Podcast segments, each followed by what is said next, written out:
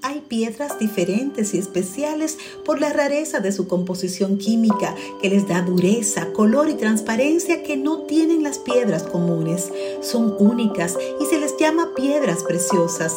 Se forman en las entrañas de la tierra las más difíciles condiciones y cuando tú puedes ver la bendición en tu vida y declararla aún en medio de la situación más difícil, eres una gema, una joya y tus palabras de paz en medio del fuego de la prueba son valiosas como una manzana de oro con figuras de plata.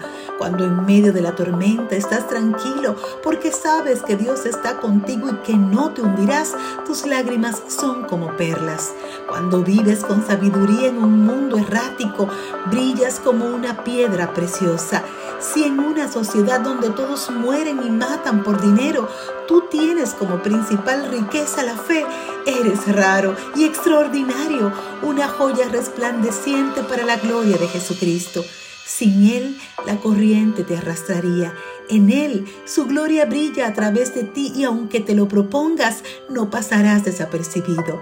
Mateo 5:16 dice, así brille vuestra luz delante de los hombres, para que vean vuestras buenas acciones y glorifiquen a vuestro Padre que está en los cielos.